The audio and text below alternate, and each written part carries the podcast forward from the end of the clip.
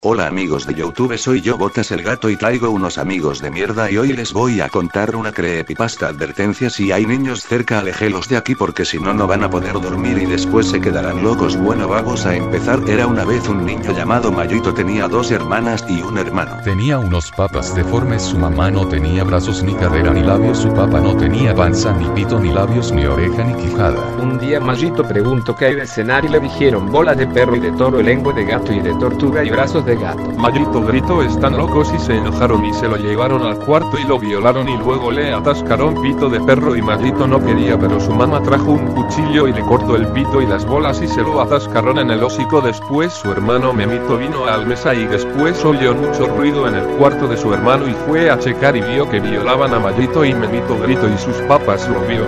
Lo agarró y después le quitaron la ropa y lo empezaron a violar y Mayito explotó de tanta violada y se murió. Y Lidia su mamá lo echó al asador y dijo carne asada y a Memito lo horcaron de los huevos y le quitaron el pito con la boca y lo echaron al asador. Luego llegaron sus hermanas Güera y Meleni y empezaron a ver por la ventana y se asustaron mucho y Meleni gritó y la Güera se empezó a vomitar y su papá las miró y las violó y le cortó la cabeza a la Güera y a la Meleni le quitaron los labios con la mano. A Meleni la quemaron viva y empezó a gritar gritos desgarradores y los vecinos se asustaron mucho le llamaron a los policías militares y FBI. Luego la mamá echó todos los cuerpos y cabezas al asador y se lo empezaron a comer.